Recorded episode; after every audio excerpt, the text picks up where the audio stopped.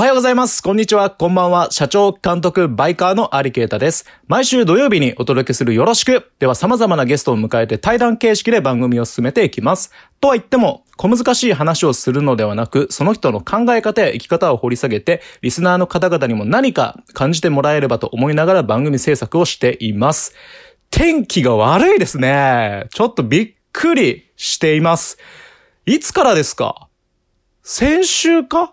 これ今撮ってるのがですね、えー、2021年8月23日の月曜日10時34分 AM なんですけれども、いつからですか ?1 週間2週間ぐらい前からずっと天気悪いですよね。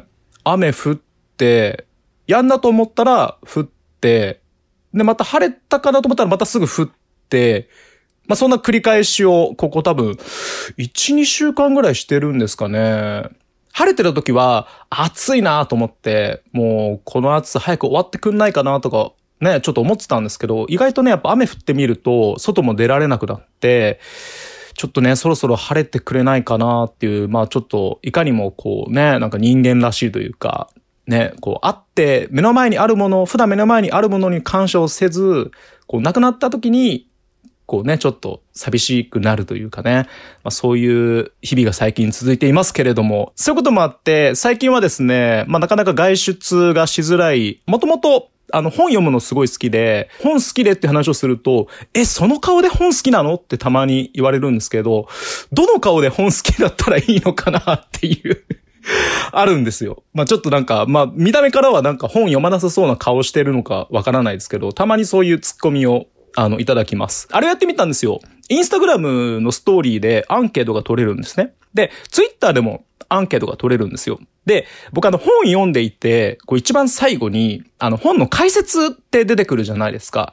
で、まあ、ちょっとどうなのかなと思って、その皆様は解説を読む派なのかな？読まない派なのかなって思って、ちょっとアンケート取ってみたら、すごく非常に興味深いアンケートが取れました。解説を読む派なんですけれども、インスタグラム、はいがですね、70%。で、ツイッターもですね、その解説を読む派、67%。で、えインスタグラム読まない派は、まあ、30%。で、ツイッター読まない派は33%。ということで、ほとんど同じだったんですよね。解説読む派が、まあ、7割、で、読まない派が3割だったんですけど、で、まあ、僕 はですね、やっぱね、こういう時、そのマイノリティ派に行っちゃうんですよね。僕はね、あの、いいえなんですよ。読まない派なんですよ。なんかその、なんでかっていうと、その解説ってそのね、まあ、例えば有名な、あの、まあ、本の方だったりとか、本に、その知識がある人が、その丁寧に解説をしてくれているんですけども、僕それ苦手で、そのなんか、たまにわからない本とかもあると思うんですよ。その一番最後まで読んでみて、なんかこれってどうだったんだろうなんかちょっと心の中にこう残る疑問というか、で、そのまま本閉じるんですよ。で、僕はなんかそこで解説を読んでしまうと、答えを教えてもらってるような感じがするので、なんかそれがしなんか苦手なんですよね。個人的には、その時わからなかった経験っていうのは、後々生きていく中で、なんかそこで、あ、あの時読んだ小説のエンディングの、もしくはこう小説の内容自体の意味って、こういうことだったんだっていう気づきができるのができるんですよね。意外と生きていくと。解説読んでしまうと、もうすぐに答え分かっちゃうじゃないですか。なんで僕そういうのがちょっと苦手なので、僕読まない派なんですよ。これすごいちょっと面白かったです。このアンケート取れてよかったなと思うので、またちょっと、あの、タイミング合いましたら、インスタグラムのストーリーズと、ツイッターのアンケートで、なんかこういうちょっとやってみようかなと思いますので、あの、今後もお楽しみに。マジョリティかマイノリティ、多数派か少数派。ということで、今週のゲストはですね、森田淳太郎くんです。愛知県出身、25歳。15歳で YouTube で女性として発信活動を開始、その後、21歳で自身がトランスジェンダーであることをカミングアウトし、男性として活動を開始。2020年には独立をして、コーチングやワークショップの提供を開始。また、FTM とそのパートナー向けセクシュアルウェルネスブランド、ノーポールを立ち上げる。すべての人が自分を楽しむ社会へというビジョンを掲げて多岐にわたる活動をしています。モットーは楽しみながら楽しませる。森田くんを多数派、少数派のどちらかにこう入れてしまうのもちょっとまあ違うのかなとは思ったんですけれども。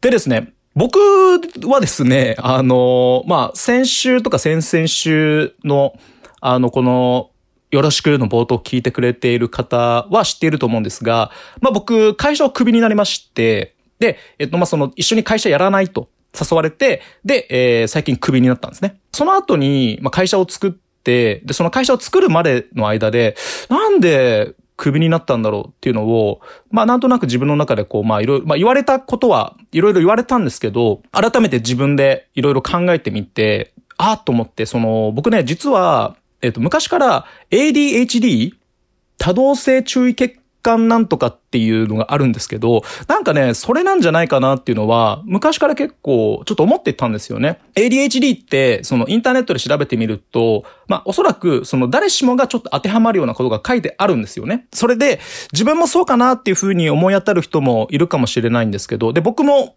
えー、そのうちの一人で、で、もしかしたらなんかそういう、その人を驚かせてしまうことが原因で、まあ会社をクビになったのかなと。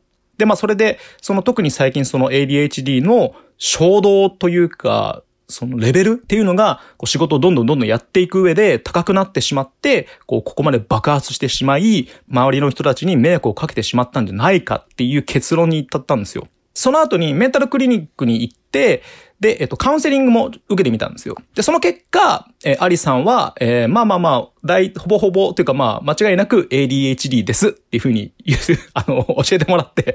で、まあ僕はどちらかというとあんまり、まあ気にして、ってたっていうか、まあ、ガテンが言ったんですよね、そこで。だから会社クビになったんだ、と思って こういう話すると、なんて言うんですかね。まあ、どんどんどんどん重くなっていくので、でもまあ僕はあんまり気にしてないんですけどね。まあ、それはそれでしょうがないし、もう、ね、後ろばっかり見ていても、まあ、振り返っていてもしょうがないので、もうどんどんどんどん前に進むしかないな、ということで、まあ、ちょっとね、このタイミングで言わせてもらうと、まあ、僕、えー、よろしくの司会をやっている社長、監督、バイカーのアリケータは明るい ADHD でございます。ということで、今後もよろしくお願いします。それでは、えー、早速お待たせいたしました。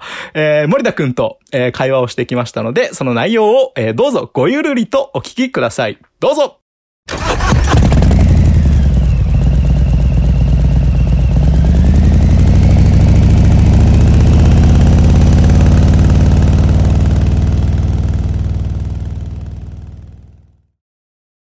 君とはでも森田君になったんだよね。そうですね。あのそ そっからですよねまず,、まず今ここにいるのはあれね、えっと、白川公園だっけ、はい、はい、そうです。あのいつでしたっけ？あれはでも2011年2年とか多分その辺だと思うんですよ。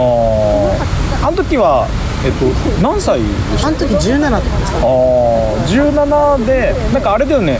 僕が YouTube やってる時にえっ、とたまたまななんで名古屋来たんだっけな？なんか名古屋でオフ会を僕やりますって言ってて。森田君が先だっけ？あそうですそうです。で行っててそしたら行くよみたいな感じで来てくれたって感じだった。そうだ。あの背のでかい人名前なんだっけ？背のでかい人？名古屋いなかったっけ？ああれ大阪だ。すいません。いろんな記憶がねも。うそう。あの時でもそっか高校生だったそうです高校生ですまだ。懐かしいな。覚えてるか分かんないですけどあの時なんかオフ会に盗撮魔乱入したの覚えてます？ダリさんに対処してもらったんですよ。大人だった。マジだっけおっさんかななんかね若い若い若いのかおっさんか分かんないですけど兄ちゃんがファンの人だと思って混じってたんだけど挙動がおかしくて。ああいたいたいたいたい。たあのちょうど噴水とかそっのなんか覚えてる？ああいう時ね僕すごい冷静なんですそうそうなんですよ。でアリさんが大人だったからその時なんか場所移動して一回解散してって全部やってくれて。やった。であの時だって森田君だってめっちゃ若かったもんね。そうですよ。子供なんで本当あの時ね。えでえっと今あの時17で高校生でしょ、うん、でそのえ生まれはこっち？生まれこっちですね。でじゃあ小中もうずっと愛知。名古屋、はい、でじゃあえっと高校生大学は行ったんですか？大学行かずにあ。もうそのまま就職して。へえ何の就職しどこに就職したんですか、えっとね、最初はどこっていうかどういう系っていうか？営業？営業マンやっていてで途中で企画に移ったり広報移ったりってしながらやって、はい、で去年退職して独立したって感じです。何系の仕事なんですか？何系？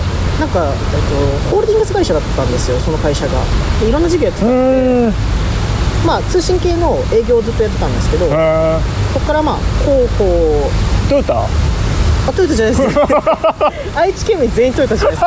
愛知住んでたトヨタみたい違うんですね、なはい。でじゃあそのホールディング系での会社ホールディングの会社でいろんなところやって。あでも高校卒業してからすぐだったんですか？そうですね。卒業してすぐ新卒で入社して。え何年生まれですか？95うわえ平成年7年。うおー来たー。あれさん何年ですか？うわ85年ですね。85年。あだから 10, 10違うんですよちょうど。あ95年。うお やばいね。僕だ昭和60年。ああはいはいはいはいはいなんでそうそう。だもう昭和が63年までだから、はいはい。はいちょうど10違うんですよ。そう多分もうね世代あ世代があの「スラムダンクとか知ってます？え知ってはいますけどあ出た出た出た。えじゃあ悠々白書とか知ってます？知ってはいるけど見てはシティーハンターとか知ってます？知ってはいるけど同じ。そうなんだな。え逆に多分森田君が知ってて俺知らないっていうのもあると思うんで。ああ確かに。どうなんだろう？僕らの時代ナルトとか。ああジャンプね。ジャンプとか。はいはい、知ってはいるけどまあ知っている。読んではいた。けど熱はそんなに入らなかったじゃあ「ワンピースとかああいうあそうそうその世代ですね僕は。なるほどね。ポケモンとか。でもポケモンも僕あでも多分ちょっと後のポケモンとかかなうんそうですね。96年とか4年とかだった気がするポケモンが。あでもそれは僕えすあれですよね一番赤とか緑とか。あそうそうそうそうそうそうじゃあ同じかな。あでもそもそも僕の時はそれい何歳の時でした？とそれが僕ねゲーム買い与えられたのが早かったんですよ。だから5歳とかからやってたんですよポケモンを。そう早かったんで。えその時もすでにポケモンのあの赤とか緑とか？その時は金銀。ああじゃあもうダメだ。あ知ってはいるけどやってはいないだ。あやっぱかん10年はねちょっとずれてるうんずれてるずれてる。えプレステとかやってました？プレステはプレステーション初代をおじさんのプールでやってたみたいあ出た。僕の時はもうプレステがあのマジ最先端だった。んですよはいはいはいはい。うわマジこれ来たみたいな、はいはい。今までスーファミだったのに、はい。えこれどういうことみたいな、はいはい。データが消えないみたいな、はい。スーパーファミえ待って待って待ってちょっと本当にもう世代のズレが半端じゃなくて、はいはいえスーパーファミコンやったことあります？わいやありますあります。えっ、とファミコンやったことあります？ファミコンはないと思うゲームボーイはあります？ゲームボーイはありますえっとスーパーファミコンとかファミファミコンとかでドラクエやったことあります？ないです。あとじゃあなんかそのデータをセーブして続ける系とかないですか？そういうのやったことえーっといやないですね。友達ん家でやっただけああそうなんだなんか結構そのスーファミとかファミコンのあるあるは、まあ、ドラクエが結構分かりやすい一面なんですけど、まあドラクエやってでそのスーパーファミコンのカセットの中にデータがセーブされる保はい存される。の、はいでよくあるのが例えばじゃあそのファミコンの本体カセットを落としちゃった。とかなんかなんかの衝撃でね。でもう一回入れてスイッチつける。で始まるとドラクエであのすごい不吉な BGM の音が鳴るんですよ、はいはいはいはい。でその瞬間にあなたのデータは全て消えました。えええー、みたいな。本当にやるから。俺えっとね23回ありました。そ れえーマジですか？そう小学生の時とかそれ夢に出てきてえー？ってなって。めっちゃトラ夜飛び起きてで確認してああよかったと思って。めっちゃトラウマになってるじゃないですか。でもう話めっちゃ脱線してるけど、はい。プレステの時はもうめそのメモリーカードっていうあのコントローラーの上にさせるやつだったんです、はいはいはい確か。だからもう画期的すぎて、うわーってなってこれでもうデータ消えずに済むみたいな、はいはい。夜中こういう風にモヤモヤしなくて済むっていう確信がでもそこの話しても熱量が違うじゃないですか今もう そうなんだって多分10個ってこのぐらいの差かなっていう気がする一回りだって違うわけですもんねえもうだって小学生あのだって小学校あれ小6年もうね先輩どころじゃないですもんねそうですね被らないですね一個も僕がだって中3の時に森田君多分小小 1? ですよはいねやばいなそっかだって僕がオフ会をやった時くらいの来てくれてたアリさんの年齢に僕が今なったっていう。かあ今今何歳になったんですか？僕25なんで。おおやっと追いついてあの時のアリさんにやっと追いついやべえ僕のじゃ10年前の僕みたいな年齢的に。そうです。わー。えじゃあそれで、えっと、就職して、えっと、仕事辞め独立退職して、はい。で、えっと、今何の仕事してるんですか？た今ねちょっとね説明が難しいんですけど、はい。えっとメインはコーチングを提供していてほうほうほうほでもう一つちょっとやってることとして、はい。まあ、僕トランスジェンダーっていうか元女性なんで元女性のためのセクシャルウェルネス事業っていうのを今やろうとしてて。うーん。何かそれは、えっとなんかコーチングはなんとなくあの元元気にするっていうか、はいはいはい人を導くっていうか、うんうんうん。なんとなくわかるんですけどそっちは何なんですか？そっちはえっとねあのセクシャルウェルネスって性の幸福とか性の健康っていう言葉なんですけど要はあのトランスちょっと背景から説明していいですか？どうぞどうぞ僕らみたいな元女性って、うん。やっぱこう体を男性にしていくって治療を心の性に合わせていくっていう治療をしたりするんですね。それがえそれは、はい。えっと、森田君は、えっと、何歳の時にそれに気づいたっていうか？それこそちょうど出会ったくらい17歳とかあーそうなんだ。16歳とかで。だってあの時ねあの今はもう本当にもう男性だけど、はい。あの時女の子女の子。声とかもめっちゃ高かったもんね。JK だったんで立派な JK だよね。そうだよねえスカートとかも入ってた？入ってましたよ入ってたんだ、は。はい。へえそのあたりぐらいからなんかちょっとなんか違和感を感じるんですかそうって、うんなんかいやもともと違和感はあったんですよね僕は。生まれた時からずっとなんか違うなって思っていたんですけどなんかあの言葉を知らなかったからそのモヤモヤを言語化できなかったっていうか何なんだろうこの気持ちだってなってたのを17くらいの時に、うん。その性同一性障害とかトランスジェンダーって言葉を知って、うん。あこれや。へえこういうのがあったんだ。しっくりきた。しっくりきたっていう感じでしたね。で今はまあ胸を取ったりとか男性ホルモンってまあヒゲもうん。生えてきたりとか。めっちゃ綺麗なひげ整えてます。口ひげとかすごい綺麗。でもこれはね多分ね愛さんから結構ね受けた影響大きいん本当ですか？俺でも逆ですけど今今なくなっちゃったから。すいません。やっぱ先行ってんなといつもいやいやいや言ってない言ってない言ってない。一周回ってあと一周回ってるだけ。えでそれで、はい、えっとウェルウェルネス。はい、セクシャルウェルネスはその、まあ、こうなっていくんだけど、要は、えー、と男性器ですね。うんうん。陰茎を作る手術っていうのもあるんですけど、ん今の技術だと、ん。ほぼし失敗っていうか1回の手術で終わらなかったりとか難しい。難しいんですよ。でへー。はいはいつけたとしても、ん。やっぱ男生殖機能としては機能しないのであそうなんですね。へだからやっぱつけないっていう選択する人が多くて、えうん。そでその難しい技術的にまだ難しいからみたいな。そうですそうです。でそうなると要はパートナー女性のパートナうんうんうんうん。ーとまあそういう行為をするときに、うんうんうんうん。やっぱそこはコンプレックスに感じる人が多くて。だろうね。そうだね。そうだね。でそういう人たちのためのうんうん。うんうん言葉を選ばず言うとアダルトグッズなんですけどそのセクシャルウェルネスを向上させるようなグッズを開発して売っていきたいなと思って今そういう事業をやっているっていう感じです。でもそれまさに森田君だからこそ本当にできることっていうかね、うん。それこそ、まあ変な話ね。分かんないけどなんか僕の思うビジネスマンのイメージってなんかこの業界がそろそろ金儲けになるから、うん。こっちに潜り込もうみたいなやつらって、うん。うん。うん。そういうちょっと銭ゲー場じゃないけど あの主戦度的なやつらってクソみたいにいるじゃないですか、でもそういう人たちって結局そっちの業界に突っ込んでいって、うんうん。できる人たちを集めていくじゃないですか、うんで結局なんか本人はなんか雑誌の取材とかテレビのインタビューとかに載ったらなんか一丁前のこと話してるけど中身スッカスカみたいないやそう会なんですった時に。だはい。からなんかそういうやつ見ると別に僕これ誰あ誰って特定してるわけじゃないんだけど なんか世間一般のイメージ、うんうん。でなんか結局僕もまあなんだろう、まあ、特定はしないけど、まあ、撮影の仕事とかでうん。結構インタビューとかするんですよね、はいはいはい。でその、まあ、例えばその起業家の人とかの話とかを聞いてると、後で編集して中身を聞いてみるとうわこいつスカスカだなと思って、うん。なんかもう本当決められた台本をもともと与えられて、でそれ通りに話してでそれ通りのこう Q&A が用意されて、で結局それがじゃあその対外的に見てなんていうんだろういい影響を受けるメディアに流されるみたいな、うんうん嘘っぱちっていうか中身ないなと思って、うんうん多分森田君がちゃんと知ってる人がやることに多分本当に意味があるっていうか、うん。価値があるっていうかね、そうなんですよトランスジェンダーへの支援ってたくさんあるんですよ。それこそなんだろうもっこりさせるパンツとか、うん。やっぱ売ってたりとかもして、うん。まあ、年々そういう支援する人たちも増えてるんですけど、ん。性の分野ってやっぱ誤解受けやすかったりとかそうだね。なんか確かに、難しいんですよね、ビジネスするのも。でこの間もクラウドファンディングで第一弾商品をさあリリースするぞってなったらあやったの？やるつもりだったんですけど、うんうん。まあ、審査的に NG になってしまったりとか。なるほどね。なんか壁がいっぱいいっぱいあるんですけど、でもやっぱりそのパートナーとの性行為の中でパートナーに愛を伝えたりとか自分自身を好きになったりとかっていうのはやっぱあるじゃないですか。それが体験できない人生とかそこになんか負を感じてる人生ってやっぱすごい嫌だなって僕は思って。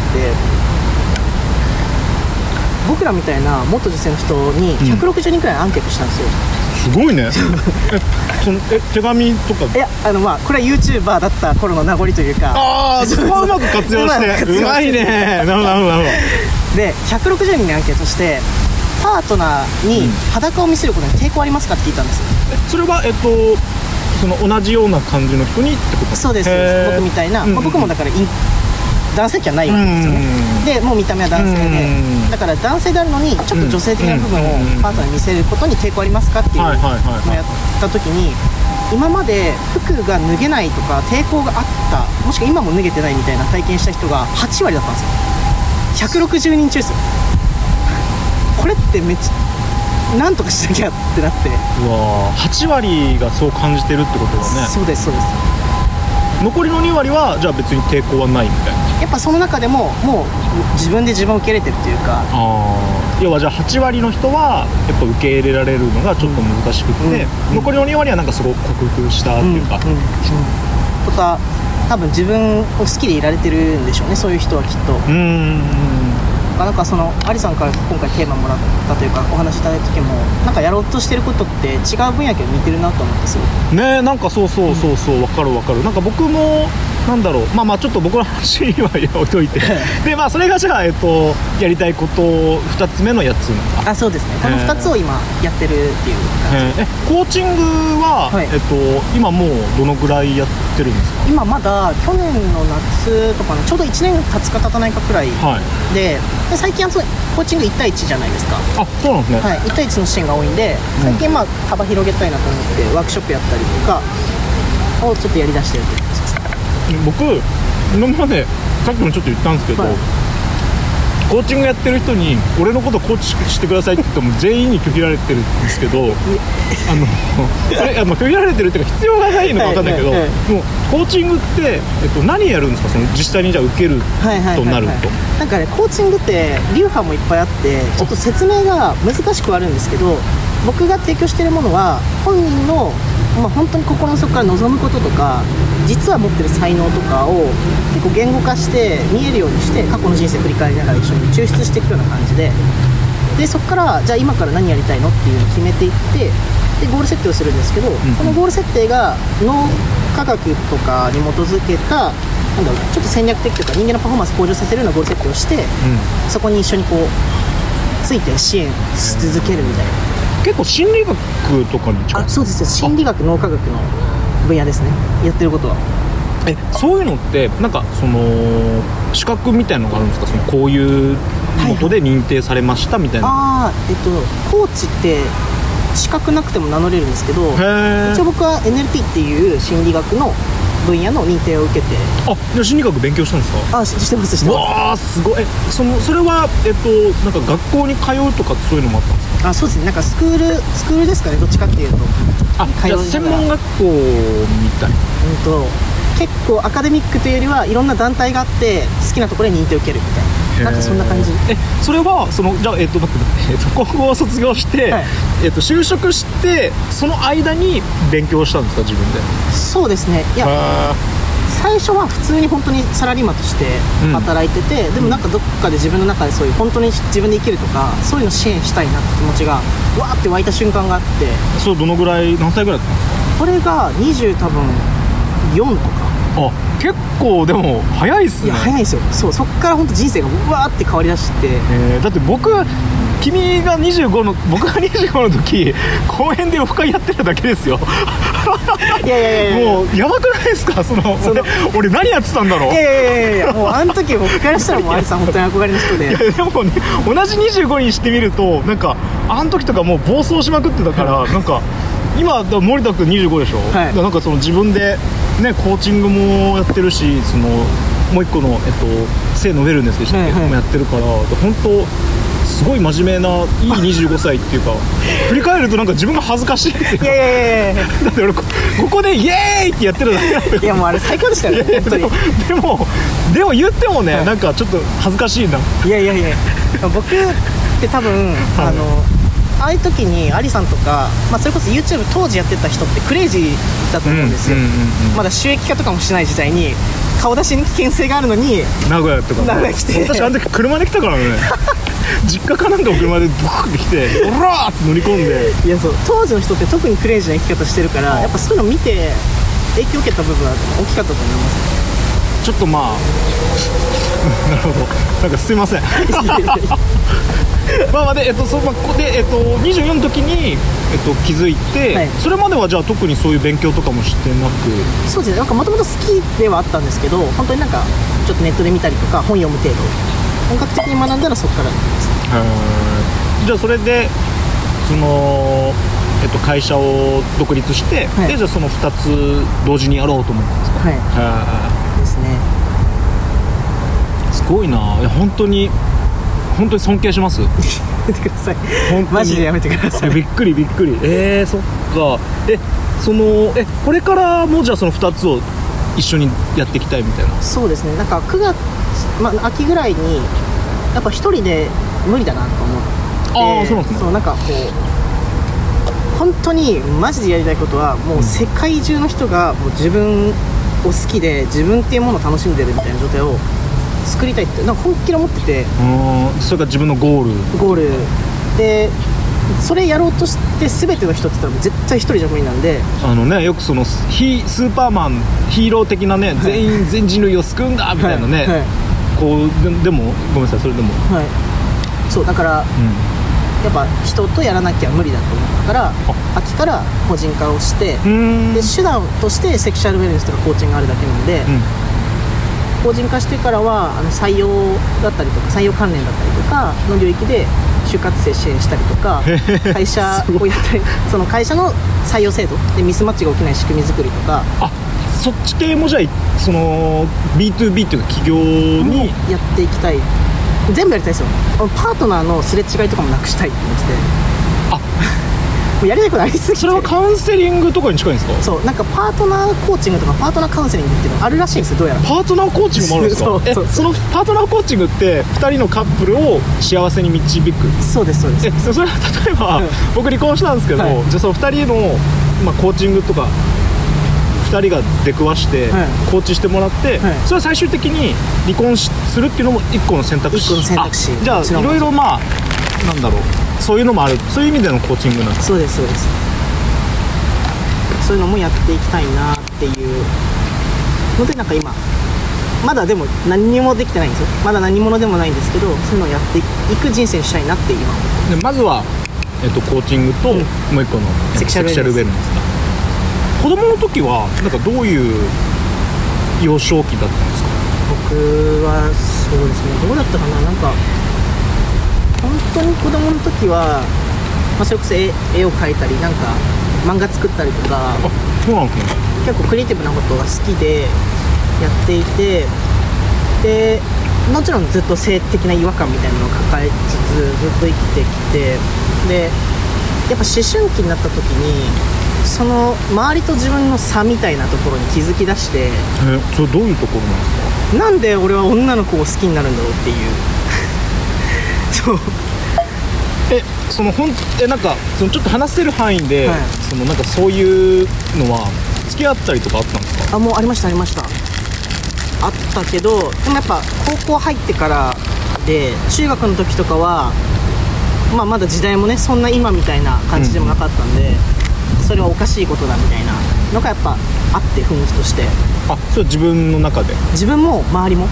で僕一回ねあのアウティングっていうのされてて、えっと、僕が好きな女の子がいることを中学校2年生か3年生くらいの時に女の子の友達に打ち明けたんですよ1人だけ。はい実はまるまるちゃんのことが好きで。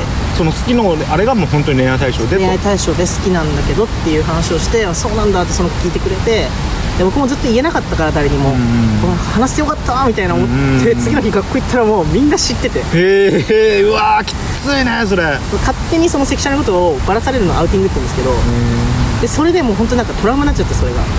そのさらけ出したのにみたいなせっかくこう自分のペースで1人話せたのになんか勝手に広まってでそこからやっぱクラスでもねちょっといじめまではいかないですけど避けられたりだとかカバーにされたりっていうのされてっていうのがやっぱ苦しかった子供時代でした。えー結構えでも高校生の時はそのそれこそここで会った時はめっちゃこうなんかバキバキになってたけど そこまではどうなったんですか？そのそうそこまでそうまあ、だってそれが中学生の時に、はい。えっと、アウティングされて、はい。うわーちょっとマジトラウマってなってでそのままの傷を抱えて高校に行ったんですか？そうです。だから高校は地元と全然違うところに行ってああなるほどね。なるほどじゃあ知らない人がいるところっていうか。そうですそうですそうです。だから傷ついてるからこう強がるんですよねあの当時って、はいはいはいはいはい、まあ、それこそハイになってるというか。なるほどねあの精神的にね。そうそうそうそうそう。こそうその勢いで YouTube も多分始めて。やっちゃおうみたいな。やっちゃうみたいでもうバラされるの怖いなと思って。ん。だったら言おう最初からって思って。あもうなんか周りの人とかもみんな知ってる状態を作っていって高校は。へえじゃあクラスにももうなんていうんだろう、えっと、最初のあの要は自己紹介とかやるじゃないですか、はい。その段階でもう言ったんですか？なんかね最初の頃は気づいてなかったんであれなんですけど、周りあ自分が？自分自身も。後半でその自分のことを自覚してからはまあ後半だったんで、こう全員の前で喋るとかはなかったけど、まあ、クラス中が知ってるというかいうような状態を作っていってえそれは自分からも言ってく感じなんですか？あそうですね。ああの子と付き合ってるよみたいな。なるほどなるほど。あじゃあ結構そこら辺はもうある程度ちょっとずつちょっとずつそういうのを言えるようになってきてで高校生の時はある程度楽になった楽になりましたね。本当に。ただ振られたんですよね付き合ってた子に。あそれ高校の時に？そう。その周りの環境は良好だったんですけど、ん自分が、まあ、要は本当に初めて好きな人と繋がれたみたいなパートナーに、はい男の子に乗り換えられちゃってそこでまた傷をガーンって負ってなるほどね。えその辺りからじゃあちょっとそのトランスジェンダーになろうみたいなのがちゃんと決意できたうーんそうですね。それは元から？元からうん。なろうって思ってたし、彼女のためにもなると思ってたそれがああなるほけどなるほど。どなんか頑張る過程を失ってしまってうーん。でそれがちょうど高校の終わりぐらいだったんですけどああそうだったんですね。僕ね本当は映像の仕事をしたかったんですよ当時は。ねそれこそ YouTube とかやってたらなんかこうこういうことやってます？みたいなのね。そうですそうですそうです、ん。でもそのまあ家庭の金銭的な事情とかで進学ができなくて僕自身もその学歴みたいなものがすごいコンプレックスになってた時に、まあ、彼女に自分は大学に行くからあなたと付き合ってたら勉強に集中できないって言われて、うわコンプレックスえぐられたと思ったら勉強するっていうのは嘘で男子と付き合ってたんですよ。うわーうざっ。うざい。うざいっすよね。俺そういうあごめんね。なんかそのなんかさ言ってほしいですよね、はい。もうそういうふうに言ってくれたらちゃんと割り切れるのに。そう。ね。そうですよね。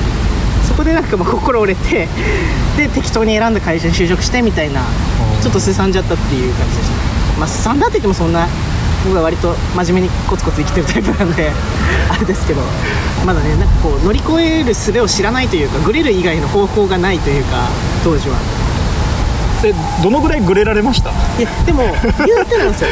言うてなんか今考えると挙動がおかしかったなとかあそんななんか変な風にはなってないんですけど。あバイク乗るとか？あそういうのはない？そういうのはなかった。ああそう。そういうのはなかったですけどなんだろうな。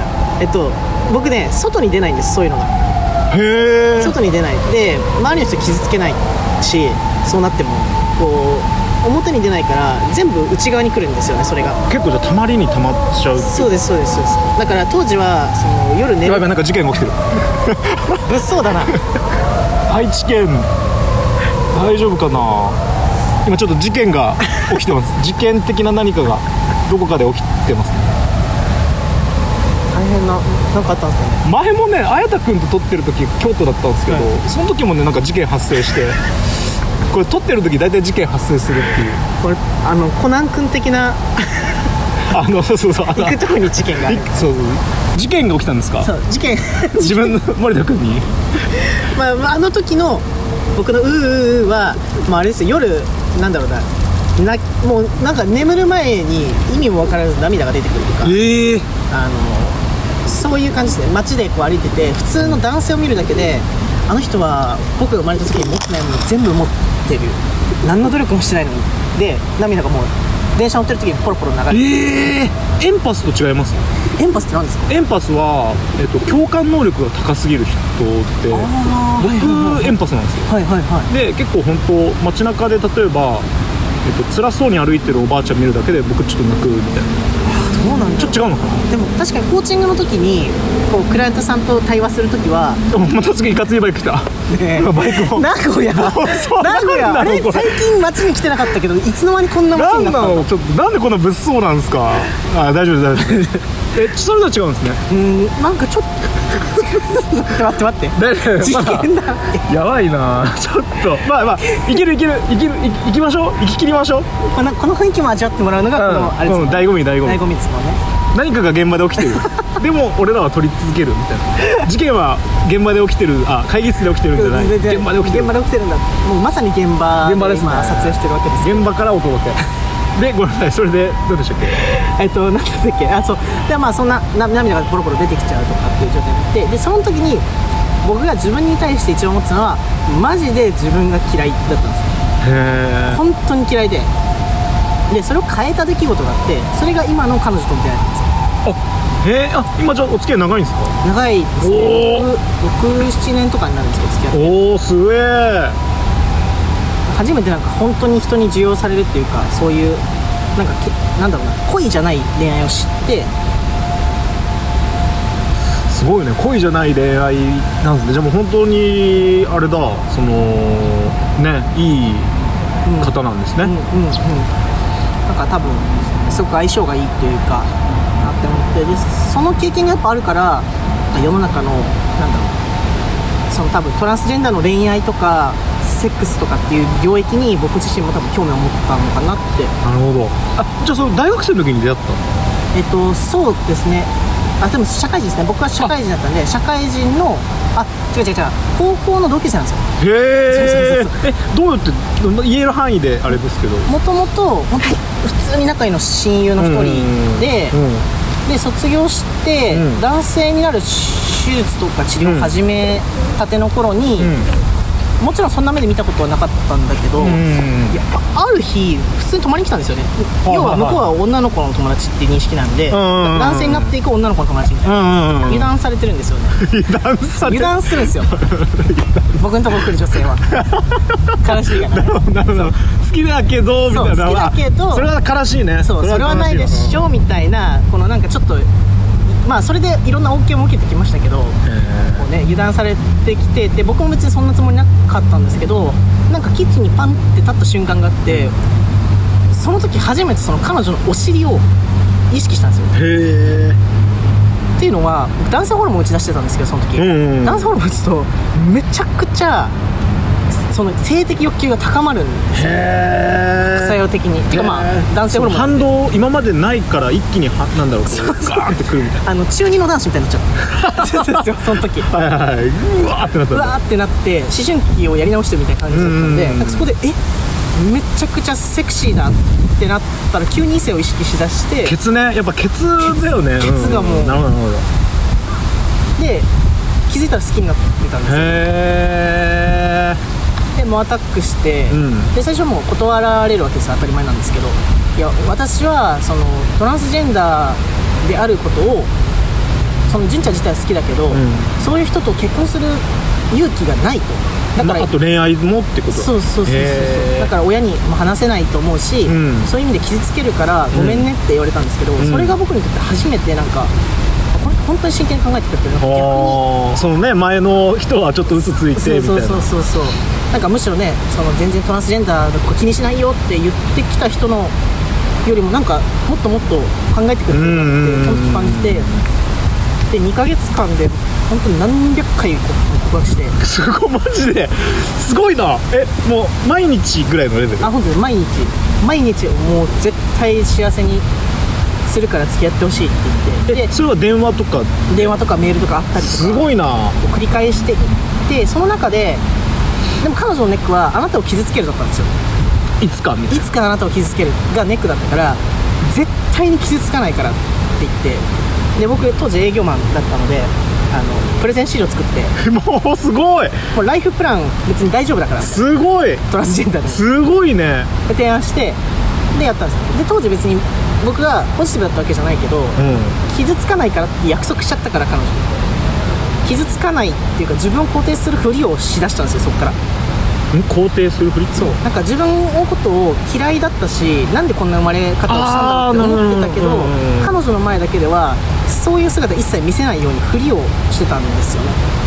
そしたらなんかだんだん本当に自分を好きになってきてへえ自信も出てきてもう言ったらあれですよねその嘘なんだっけ嘘嘘をつけばなんかことわざありませんでしたっけそういう。なんかありますね。なんかありますよね。嘘もう誠になる的なあそうそうそうそうそう。そうっていうことですよね多分。で本当にでもそこで好きになれ始めたんですね、うんうんうん。っていうまあ原体験が今やってることに結構つながってる。いやすごい。でも本当それで付き合えたっていうのは本当すごいですね。でもあ危なかったです。ね一歩間違った ですといやでもねいやでももうそれはねそのレベルはもうねお互いが決めることだから、はい。第三者っていうでもその熱意が本当すごいなと思って。僕とか本当なんだろう。いやなんか俺ダメだな。いやいやいやすいません。ちょっとじゃあここからはあのちょっと2人に共通するトピックから、はい。はい。まずは、えっとちょっとあのいろいろね僕もやっぱモテたいっていうのがあるんで、はい。やっぱその恋愛相談的な なんでモテないんですかね。えなんでモテないか。いやだだからだから、あのなんだろうな。えじゃあもう本当に本音で言います。お願いします。僕ね恋愛相談こう見えても1000人以上乗ってきてるんで。そんなに乗ったの？YouTube でそういう発信もしててもう本当に乗りまくってるんで話すんですけどあれさはね、はい。いやモテはすると思うんです多分。これからの人生で、はい。けどあの通り過ぎていくと思います女性が。ああえとと通り過ぎる？通り過ぎる。え相手にしてくれないです違うんですよ。寄るんですよ。女性寄ってくんですよ、はいはいはい。魅力的な人だから、はいはい。寄ってくけどありがとうございます。いや ここからありがとうございますじゃないこと言うんですけどおおっと。去っていくと思います。ええより去っていく。寄り道みたいな。人生の寄り道みたいな人にサービスエリア的な。サービスエリア。マジだ。えなんでですか？なんかそうだな僕はは少し前のアリさんも知ってるわけですよ、はいはいはい10年前のアリさんも知ってて、今のアリさんも今日お会いして、なんかアリさんってクレイジーな部分を持ちながらもすごくなんかつながりとかですごいバランス取れた人だだと思ってたんですあでもそうそうそれこそなんかものすごい、そのタトゥーも入れるし、もうあのねその会社員もできないし、結構外れてるけど、両親には、あの大体ね週2とかあそうじゃあ週2じゃねえ週2行き過ぎだ。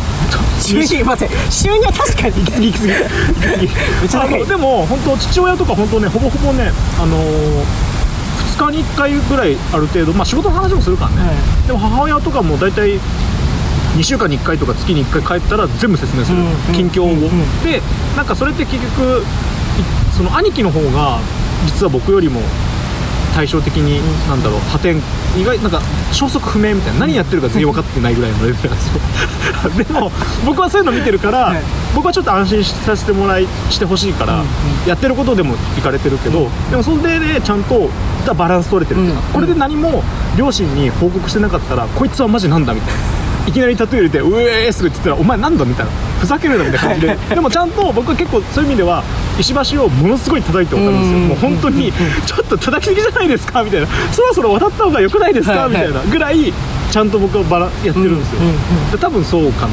本当になんかその対対人のところのつながりがなんだろうな、うん。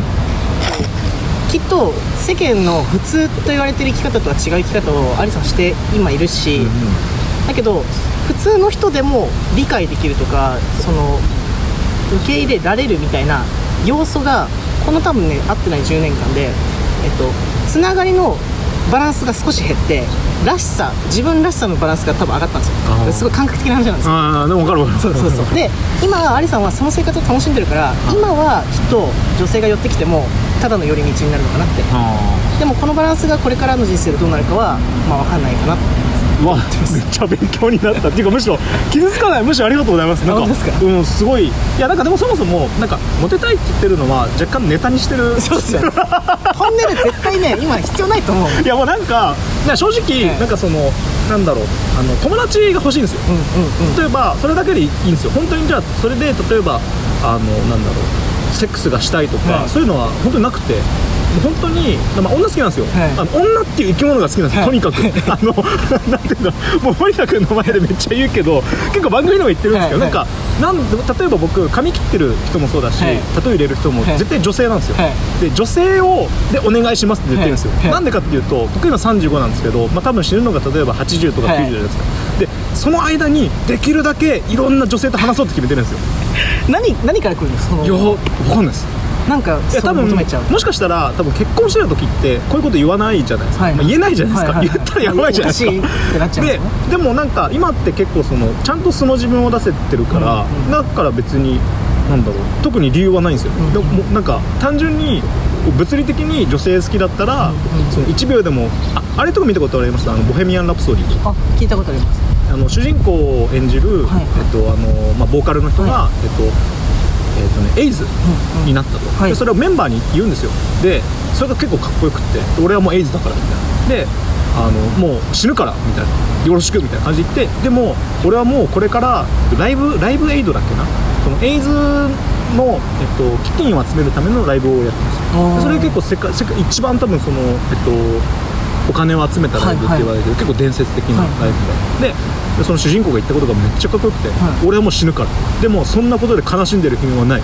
1秒とも無駄にしたくないから本番まで。うん。行くぞ！みたいな感じで言って。でその時にあ俺も俺もだと思って。で俺も死ぬかも死ぬんすよでその間に女が好きだから俺は1秒たりとも無駄にしたくない。行くぞ！っていうこういうのがで映画の見過ぎ。そこでそこで出てきたのが結びついたのが女と女性た女性とただのバカ。女性と話すっていう。女性と話したいっていうだけ。あので別に本当に何もないんですよ、はいそれで恋人が欲しいとはいかじゃなくて、本当話話したいんですよ、純粋に。でも子供と一緒何なんですかね？そのなんかエネルギーを源みたいにしてるんですか？女性を。いやわかんないです。いやでもなんかどっちかっていうとなんか男性って結構ロジックで物事考えやすいなと思ってて、で女性って感覚的にこう考えられる人が多いですよ人が多くて、はい。で僕も結構なんか感覚的に考える方なんですよ。はい。でなんて言うんだろう男性ってなんかその、まあ、僕も男性ですけどその男性と話す時はその論理的に話さないといけないんですけどもともとどっちかというと感覚で話すのが好きなんで圧倒的人数で言うと女性の方がこう感覚で理解してもらえるっていう。共感してもらえることが多い。なんかねその1言うと大体10分かってくれやすいっていうか、はいはい。男性はなんか、察せますもんね。12345678910って言った後に「はい」って言わないと分かんないじゃないですか。でそれがもうイライラするんですよ毎回。めんどくせえなと思いながら。でも、はいはいはい。女性ほとんどでも男性でもそういう人いるいるんですよ、はい。もちろんあの1言って10言ってくれる人、うんうんうん。でも大体僕の感覚で言うと女性の方が結構多い気がするっていうか。うんうんで要はなんかただの面倒くさがりっていうか、そのあの女性と女性と話したいけど、はい。もしかしたらそのなんだろう面倒くさいかもしれない。あちょっとなんかすっきりしたかも、早い話がみたいな多分ね女性と話したいわけじゃなくて、はい面倒くさいんですよね、はい。はいあの話すはい、全部説明するロジックで説明するのがで結局そのロジックで全部説明しても話聞いてない人とかいるじゃないはいはい。その 1, に1から10まで、で話した時になんでこんな1時間かけて丁寧に話したのに蓋開けてみて何も分かってないって言われると、はいもう腹思いっきり顔顔面殴りたくなってもう俺の1時間返せよとか思ってはい。でもね感覚で理解してくれる人ってもう言う必要がないじゃないですか、うん。1から10まで、はい。で時間もものすごい、えっと、短くなる、うん。効率的、ん。そうするとねその分楽しい会話ができるから、どんどんどんどんその話す部分も、いろんな話ができるじゃないですか、うん。そういうのがあるから結構女性が多いっていうか、ほど確かに。確かにまあこういう生き方してますから女性とも男性とも話す機会やっぱ多いですけど確かに女性の方がやっぱ察しというかうんそうそう。察し察してくれるっていう感覚はあるかもしれない。なんか本当その男性とかだとえなんでここまで言わないといけないの、はい。なんかも僕もあの察するようにするんですよ。なるべくね、うん。でそれは多分その吹奏楽部の時って100人部員いたんですけど90人ぐらい女性なんですよ。だからほとんどそういう女性社会で女性社会っていうか 本当そうなんですよ。本当大変だからね。いやままあまあまあまあまあ。もうもうね 大変だったんだよ。でもで男性部員10人とかだから,、はい。ら多分それで結構ベースにあるから多分慣れちゃってるっていうかこれがじゃあもし例えば野球部とかあのサッカー部とかだったら違ってたのかもしれないしね。なるほど。そっかルーツがそこにあるというか女性が土台だからとのコミュニケーションが。でそこで要は部長やるってもう本当ねいろんな悩みとか来るから女性部員からその部活の悩みじゃないからね。ほとんどが。そうなんですよね。そうそうそう。そうなんですよね。女性ってね関連づいた他のとこが良くなると全部良くなるみたいな人が多いほど。で多分それを多分もう学生の時からやっちゃってるから、はい。そっちの方が多分慣れちゃってるっていうかだから逆にその男性の方に行くとなんかちょっとあんまりやってないし面倒くさいしみたいなのがあるのかもしれないですね。でだから分かりやすくそれで言ってるのが女性と話したいっていうのとで女が好きでモテたいっていうふうになんか自分で階層を作って 分かりやすく人に伝えるときに伝える表層の言葉としてそれが出てるだけ。だからなんかそのまあとりあえずモテたいって言ってるのは嘘です。多分ね。でもモテたいのかもしれないけどね。でもねいい意味で人たらしだと思うんですよアリさん。よく言われる。よはいく言われる。よく言われる人たらしだよく言われる。よく言われる。まあなんかモテたいって多分人類全員に思ってると思うんですよ。かもしれないです。ね好かれたいのかな。好かれたいっていうのは。でもねでも嫌いな人にはでも本当僕最近特にその嫌いな人には本当に嫌われる。本当に。あの本当に嫌われる。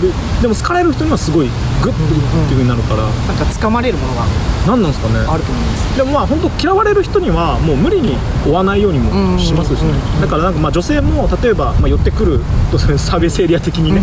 でもなんか「おーオッケーオッケー」みたいな。で「ガソリン入れとく?」みたいな「はいオッケーはいよくレギュラーオッケー1000円です。じゃあ行ってらっしゃい」みたいな感じでもいいと思います。うん。今は。なんかそういうそういう存在で会ってくれる人がいるっていうのは他の人にもいい影響だし。サービスエリア的な、ね、サービスエリア。うん。サービスエリア必要じゃないですか。そう誰誰にもありがとうありがとうありがとうありがとう。でちょっと最後になんかその僕もね、はい。あのなんかなんて言うんだろう。あの今ちょうどね これ多分撮ってる時にちょっとラグが時差が起きてるかもしれないんですよ、はい。はい。これを終わった後に配信する前に自分の話をするかもしれないし、はい。はい。えっと、これを配信した後にその後に自分の話をするかもしれないんですけど、でちょうど僕も明日カウンセリング受けるんですよ、で、えっと、それが本当に、えっと、自閉症スペクトラムの恐れと,、うんうん。えっと双極性障害の恐れと、ADHD のそれがあると、めちゃくちゃそう。でもなんかどっちかっていうとさっきも言ってたけど、はい。その投薬するとかそういうのは一切ないし、むしろなんかまあね多分その森田君も多分なんか俺はもうこうですっていうふうにさらけ出すた方が楽じゃないですか、で僕も仕事先とかの人にも言うんですよ、まあそそもそも番組にも言おうと思ってたから、でもその方が楽なんですよね、でなんかそれで例えばなんだろうこうやっぱえどどうです？今まで。やっ生きてきた中で？そうそうそうそう、まあ、特にこれから仕事ね会社にもするし。そうですね。まあ僕もちろんこれからもオープンにしていくし。でなんだろうな。僕のとこってやっぱセクシャルの関連で相談してくれる人とか多いんですけどなんか要は男でも女でもないような感覚があってとかあって僕にこうどうしたらいいですかって聞く人多いんですよ。ん。で今って特に LGBTQ ってもうセクシャルの数だけ名前が増え続けてるんですよね。X ジェンダーとかいっぱいいっぱいあるんですよ。あれもありますよね。あの彼ら彼あのゼイゼムとかなんかそうなんかいとにかくいっぱい とにかく増え続けていて。で僕思うのが言葉に別に意味はないと。それは。名前ついた名前とか、まあ、障害の名前なのか病気の名前なのかで別に意味はなくて、うんうんうん。ただ言葉で表した方が分かりやすいし腑に落ちるしなんか自分で納得腹落ちするっていうだけじゃないですか。まあ、それこそモテたいとかっていうの。とそうそうそうそう。ちょっと違うけどモテたいって言った方が分かりやすいしみたいな、うんうんうん。なんか腑に落ちるしんうん感覚的に合ってるなみたいな、周りの人がねなんかパッと理解できる。あそうそうそうそう。モテたいんだな。この人モテたいんだなみたいなだからなんか別にそれをオープンにしていくことを何とも思わないし本人が、まあ、隠したいと思うなら隠せばいいと思うし。ああなるほどね。あ、うん。それはじゃあ別に無理にあの無理やりじゃあよオープンにしてくださいっていうつもりも。自分の本当の自分の欲望のままに生きる生き方にどれが合ってるかどれが使いやすいかでいいと思うんですよ、それはじゃあ人それぞれ、まあ、森田君の場合はそのオープンにしたしうん、うんうんでも僕もなんかやっぱりそ それこそあの仕事、まあ、両親にも説明してあのやっぱ最初はでも本当びっくりしてて、うん。はいでもちょっとずつ多分その周りの人にも言ってるし、あの まあ行かれてますよみたいな。本当に仲のいいあのミュージシャンの友達にも言ったらあの謝んない方がいいよって言ってたんで、うん。なんかそれですいませんすいませんっていうのもそれはやめた方がいいよ絶対やめた方がいいです。みたいですね、なんでなんですかね？いやだってそんなの別に何も悪くないしであの、まあ、い本当におっしゃる通りみんなクレイジーだと思うんですよ。クレイジーな部分持ってて。でなんかそういうなんかね名前がついてるものって自分の中の腹落ちと他人との共通言語としてただ使ってるだけじゃないですか。なんかそれをなんか別に謝る必要もないしで特に日本人とか僕こういう生き方してきてすごい感じるのが、うん。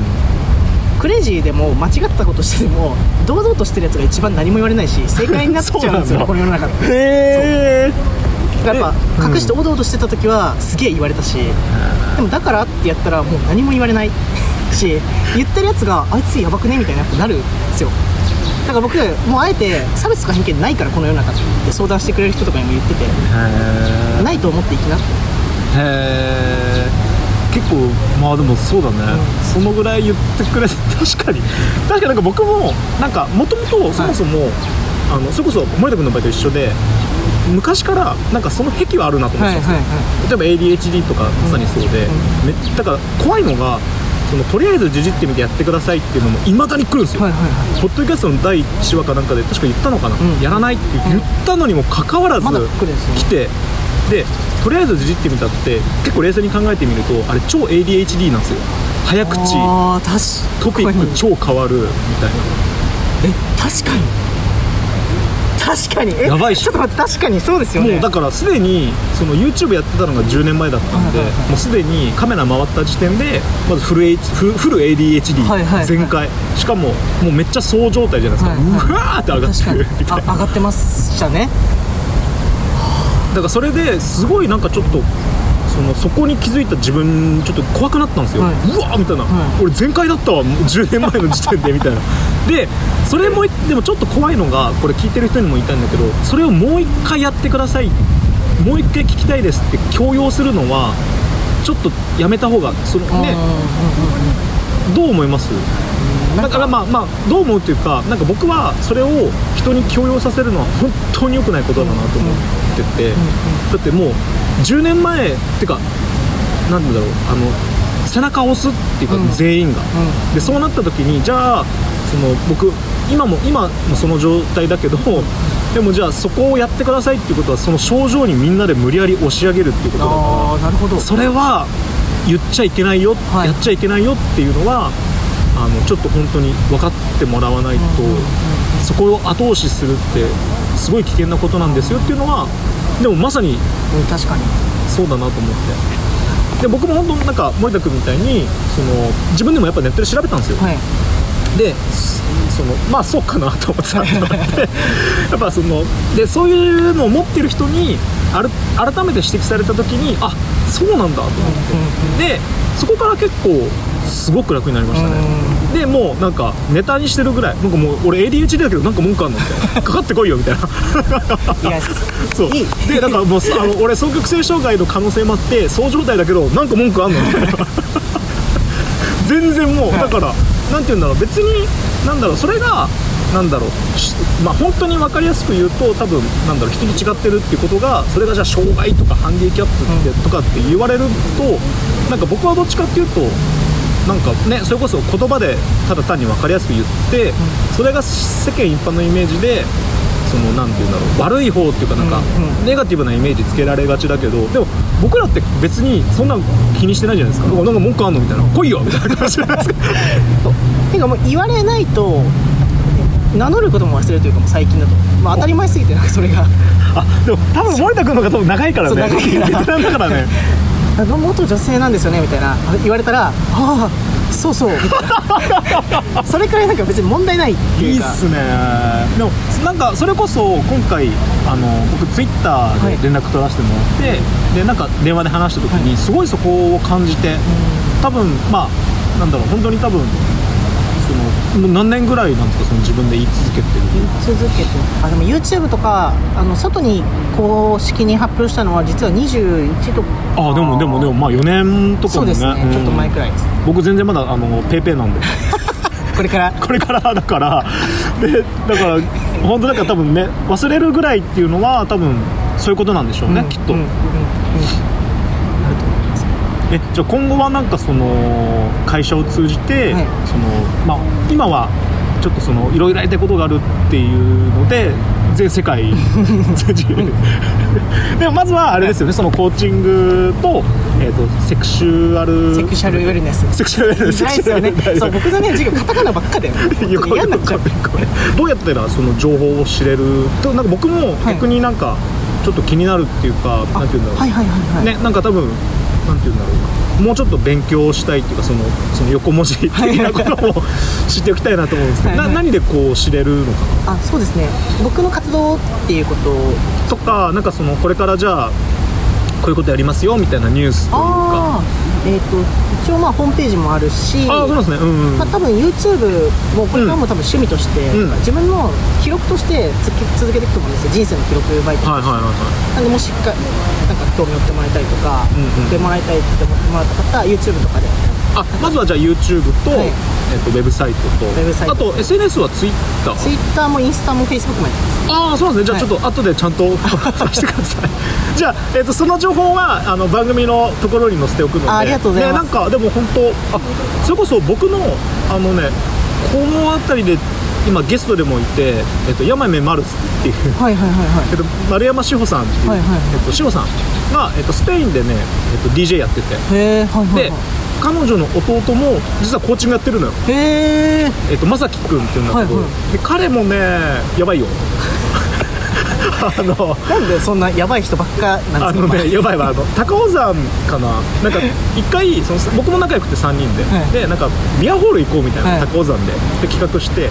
そしたらなんかまさきくんが「俺とりあえず高尾山登ってから降りてきます」とかって言い出して、はい。はい誰にも頼んでないのに、はでなんか一人で登って降りてきてビール飲んで「うめえ!」とかって言い出すみたいな。結構ね今ねどこに住んでんだっけな？山口県とかだっけな、なんかでも仕事多分なんか多分お互い多分あったら、い。多分なんかいい感じでなんかできるんじゃないかな。へえコーチも業界まだ狭いんでもしかしたらどっかで出会うかもしれない。うん。なんかえ彼もねえ彼は20多分ね87とか。近いですねでそう彼はねもう独立して自分で、はい。多分事業とかやってるから、はいはいはい。なんか多分相談も分かんないけどなんかコラボできたりねなんかそれこそだって一人ではい。全人類は救えないですよ、救えないです。だから 多分な何かいろんな人たちの力があるとはい。多分、あのなるべくねその効率よく救えるかなと思うので、ぜひちょっとこの後紹介しますのでじゃあ今日はありがとうございました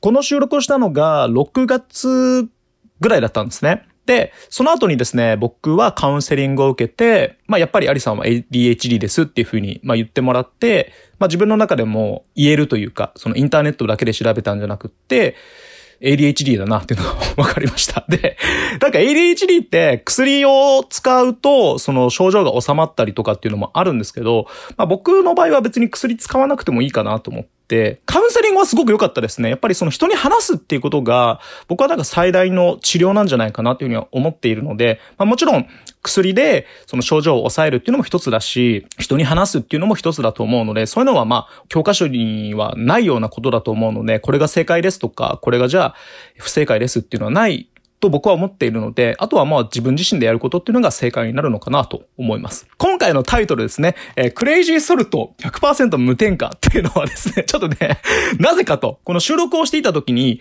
僕はですね、えーサラダを食べながら収録していたんですね。オリーブオイルに、えーバルサミコかなんかかけて、かけたかな？かけてなかったかな？まあ、とにかく最後に、まあ、塩味が足りないからっていうので家からそのクレイジーソルト100%無添加ってあるんですよ。